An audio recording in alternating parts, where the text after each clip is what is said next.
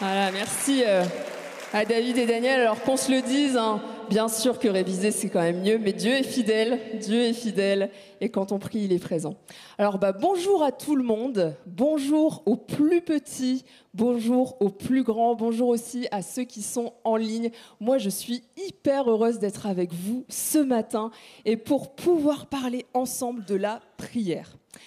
Alors j'ai pris des petits objets avec moi, ouais j'aime bien faire ça. Je vais vous en sortir un et vous allez voir si euh, vous devinez un peu de, de quoi il s'agit. Alors, il y en a qui savent? Ouais. Ouais, Une baguette magique. Alors qu'on se le dise, ce qui est là-dedans, c'est le contenu de l'imaginaire, d'accord? Ce bout de plastique n'a rien de magique, on est bien d'accord.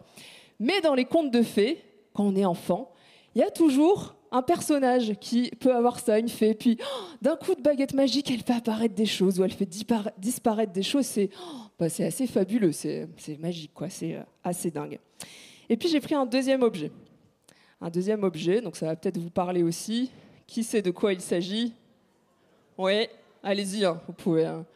La lampe d'Aladin, voilà. Aladin, c'est un jeune homme qui frotte la lampe, et quand il frotte la lampe, il y a un génie qui sort, et là, incroyable, il vous pose la question quel vœu